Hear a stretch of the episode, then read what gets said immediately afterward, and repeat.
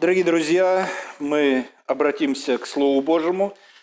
Первое послание к фессалоникийцам, 4 глава, стихи 13 по 18.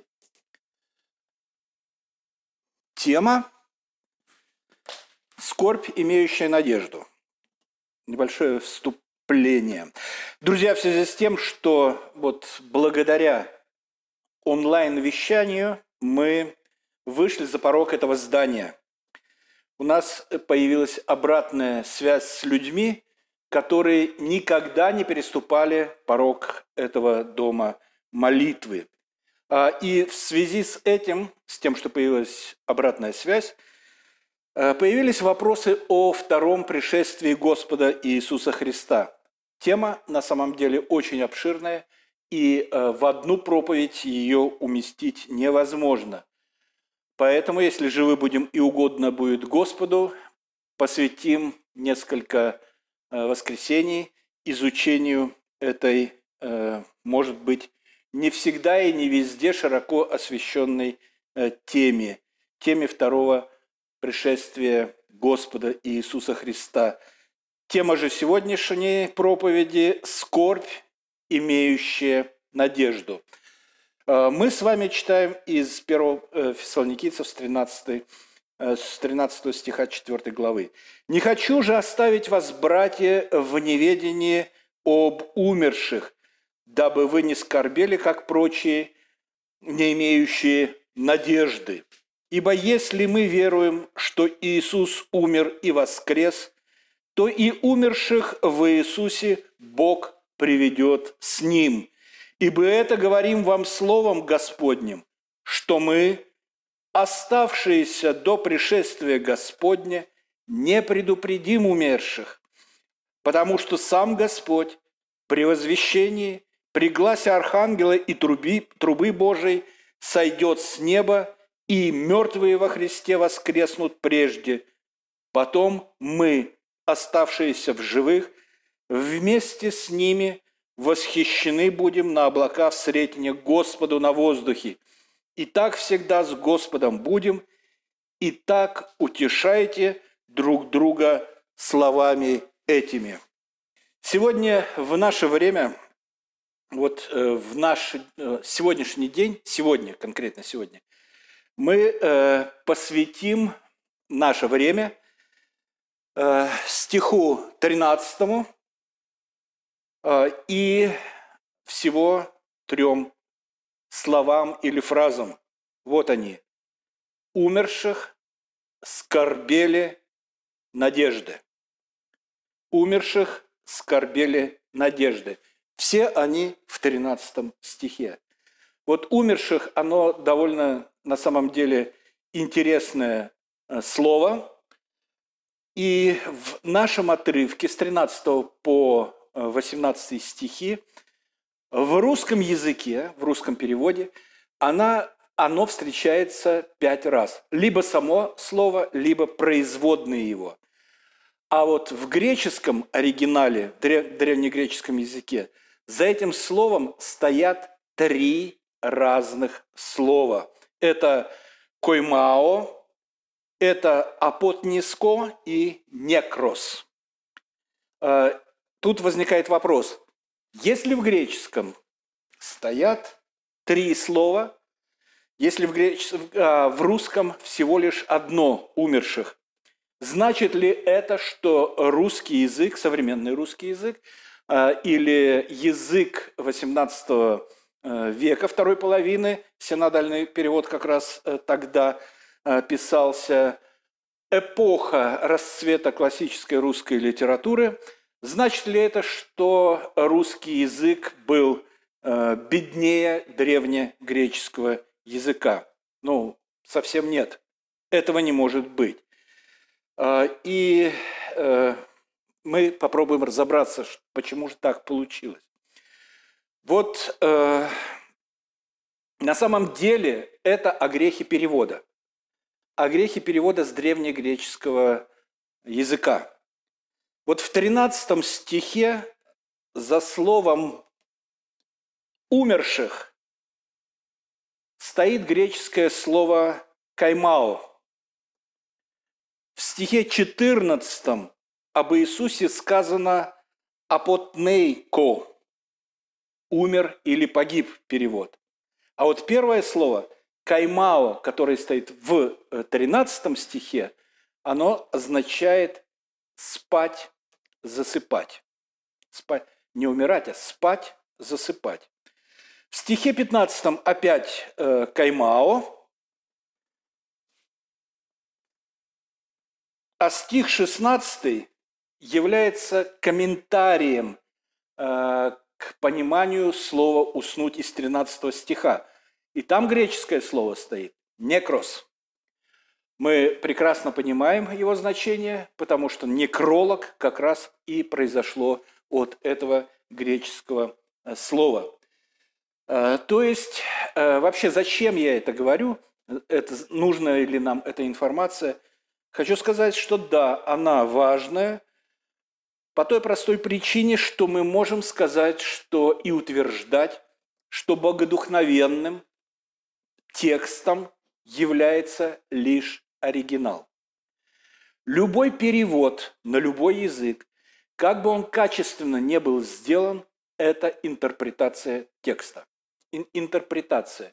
Э, то есть э, переводчик или группа переводчиков э, пытаются передать, конечно же, хотят как можно ближе к тексту перевод, но все равно они э, движимы теми знаниями, багажом знаний, который в них был заложен раньше. И он влияет, конечно же, на э, перевод.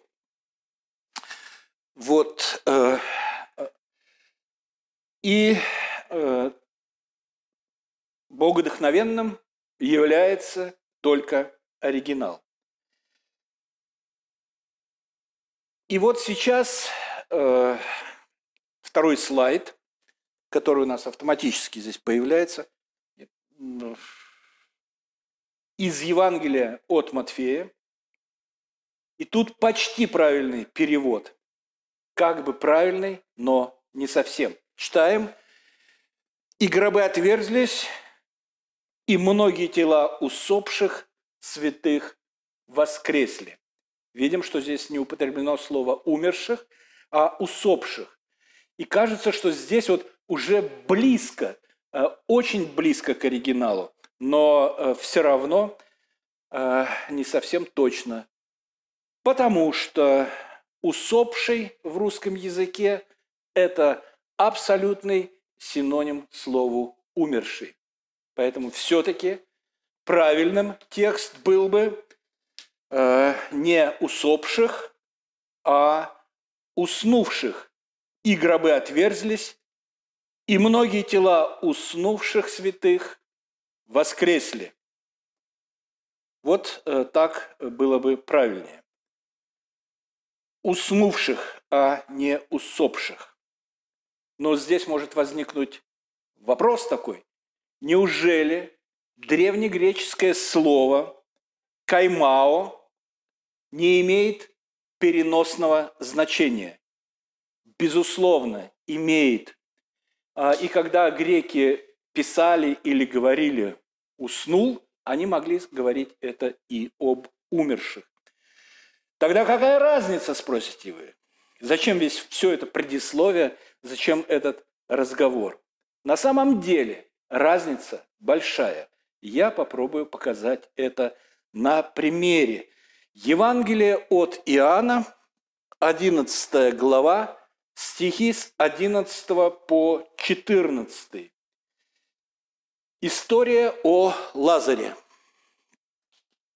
И сказав это, говорит им, Лазарь, друг наш, уснул, но я иду разбудить его. Знал ли Иисус, что Лазарь умер? Безусловно, знал. Знали ли ученики? Безусловно, не знали. Потому что они говорят, ученики его сказали, Господи, если уснул каймао, опять то же слово, то выздоровеет. Иисус говорил о смерти, тайнатос, о смерти его. а они думали, что он говорит о сне обыкновенном. Тогда Иисус сказал им прямо, Лазарь умер, апатнейско. Вот так мы выучим греческий язык. Но возвращаемся к нашему э, отрывку. «Не хочу же оставить вас, братья, в неведении об умерших, дабы вы не скорбели, как прочие, не имеющие надежды». Почему э, в древнем греческом языке апостол Павел использует слово э, уснувших, а не умерших? Почему он использует это? Э, может быть, э, в пользу учения о сне души, вот есть такое учение о сне души. Э, согласно этому учению, э, умерший человек или уснувший э, человек Э, душа его засыпает и находится в покое до второго пришествия Господа Иисуса э, Христа. То есть учение о сне души. Но это неверное учение, и э, мы можем это доказать вот этими отрывками. Филиппийцам 1 глава с 22 стиха – если же жизнь воплоти доставляет плод моему делу, то не знаю, что избрать. Влечет меня и то, и другое. Имею желание разрешиться и быть со Христом, потому что это несравненно лучше, а оставаться во плоти нужнее для вас. И 2 Коринфянам 5.8. То мы благодушествуем и желаем лучше выйти из тела и водвориться у Господа. Для чего? Для сна души? Ну, конечно же, нет. Конечно же, нет. Апостол Павел говорит, что я желаю быть и со Христом, желаю быть и с вами. Здесь с вами я могу принести определенную пользу. Быть со Христом намного лучше, потому что я буду иметь общение с Господом. Не ждать второго пришествия, когда проснется моя душа, а сейчас, и именно сейчас, э, быть, э, э, быть с Ним – Значит, э, это о э, ложной теории о сне души. Следующий слайд – это возврат к нашему э, тексту, 13 стих. «Не хочу же оставить вас, братья, в неведении об умерших». Давайте читать «уснувших». В неведении об уснувших – это лучше, потому что Господь во второе пришествие придет для того, чтобы разбудить. Понимаете? А не воскресить, хотя используется это слово «воскресить», разбудить уснувшие души. Разбудить души, которые уснули. Согласитесь, есть разница между разбудить и воскресить. И есть разница между умереть и уснуть. И с понятием «уснуть» легче перейти к теме, которую развивает апостол Павел. Да, в общем-то, на самом деле и утешение базируется на понятии «уснуть», а не «умереть». И это довольно важно. Потому что уснуть и умереть – разные понятия, и хотя они могут выступать синонимичными понятиями, тем не менее это не полные синонимы. И в голове нашей рождаются совсем иные образы, когда мы слышим слово «уснуть» и когда мы слышим слово «умереть», даже в контексте смерти человека. Это так. Это так. И э, почему важно, и почему апостол Павел использует это слово, и мы взяли еще отрывок о Лазаре прочитали, потому что апостол Павел хочет показать, что Господь Иисус Христос придет разбудить уснувших, разбудить. Для Него воскресить умерших будет так же легко, как разбудить нам спящего человека. Порой. Порой бывает сложно, Но мы не говорим о сложностях э, побудки. А как разбудить? Прикоснулся, коснулся плеча, э, сказал какое-то слово, и человек просыпается, просыпается от сна. Так вот, для Господа Иисуса Христа не составит никакого, абсолютно никакого труда э, для того, чтобы э, воскресить, воскресить или разбудить умерших. И в этом корень утешения, про которое говорит, дальше пойдет речь. И это начало этого утешения уснувших, которые будут разбужены. Далее слово идет «скорбеть». Э, далее идет слово «скорбеть» в нашем тексте, дабы вы не скорбели, как прочие, не имеющие надежды. Скорбеть. Э, и скорбь будет присутствовать всегда. Э, и когда апостол Павел говорит о скорби, то он не имеет в виду, что мы, как бесчувственные какие-то чурки, как бесчувственные какие-то люди, не будем скорбеть. Нет, речь не идет об этом. Совершенно нет. Скорбь будет. Скорбь будет, переживания будут, потому что любое расставание э, несет с собой переживание. А это экстраординарное расставание. Э, скорбь будет присутствовать. И, и мы не являемся бессердечными тварями. Безусловно, она присутствовать будет.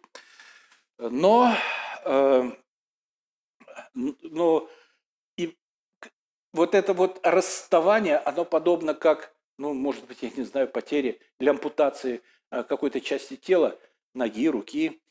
Э, и вот э, потеря родных, она тоже тяжела, но дело в том, что скорбь, скорби рознь. Скорбь христианина отличается от скорби нехристианина. Чем она отличается? Отличается надеждой надеждой. И здесь э, третье слово – надежда.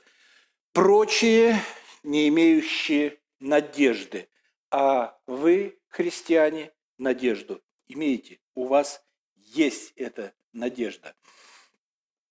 И здесь э, вот это слово и вообще этот отрывок, он нам говорит о том, что э, учение об, учение об универсализме, будто бы Господь Иисус Христос умер за всех без исключения, учение неправильное. Потому что если бы он умер за всех, э, то он, смерть его искупительна, то все были бы искуплены от э, гиены огненной. Но тексты библейские показывают, что такого быть не может. Матфея 5.41. Тогда скажет и тем, которые по левую сторону, идите от меня, проклятый в огонь вечный, уготованный дьяволу и ангелам его. Огонь уготован вечный дьяволу и ангелам его, и тем, э, которые оказались по, по левую руку. Проклятые идите в огонь. 2 Фессалоникийцам 1, 6, 10. «Ибо праведно перед Богом, оскорбляющим вас воздать скорбью, а вам, оскорбляемый, отраду э, вместе с нами в явление Господа Иисуса Христа с неба с ангелами Его, в пламенеющем огне, совершающем отмщение непознавшим Бога и не покорившимся благовествованию Господа нашего Иисуса Христа, которые подвергнутся наказанию вечной погибели, вечной погибели от э, лица Господа и от славы могущества – но слова «вечная погибель», они ясно указывают, что никакого универсализма просто быть не может. Смерть Господа Иисуса Христа – искупляющая смерть. Она выкуп за грехи наши. И если выкуп дан и заплачен, за что же тогда наказывать человека? Возвращаясь к тексту, к нашему тексту. Э, смерть вовсе не смерть, а сон – не хочу оставить вас, братья, в неведении об умерших, дабы вы не скорбели, как и прочие, не имеющие надежды. Смерть э, на самом деле верующих вовсе не смерть, но только для верующих, только для верующих. Скорбь, да, она есть, она необходима, и она будет присутствовать, но скорбь, имеющая надежду. Скорбь, имеющая надежду. Надежду на Господа Иисуса Христа, на Его заместительную жертву, на э, вменение вины за наши грехи нашему Господу Иисусу Христу. Э, и надежда на то, что нам по вере вменяется праведность Господа Иисуса Христа. Э, и то, что слова Господа Иисуса Христа, верующий в Сына имеет жизнь вечную, а неверующий уже осужден, являются словами истинными. Итак, смерть вовсе не смерть, а сон. Скорбь – да, но скорбь, имеющая надежду. А не имеющие надежды, они и остаются теми, у кого нет надежды. Поэтому сегодня каждый может задуматься, есть ли у него эта надежда. Господь Иисус Христос говорит, «Придите ко мне, все труждающиеся и и я успокою вас».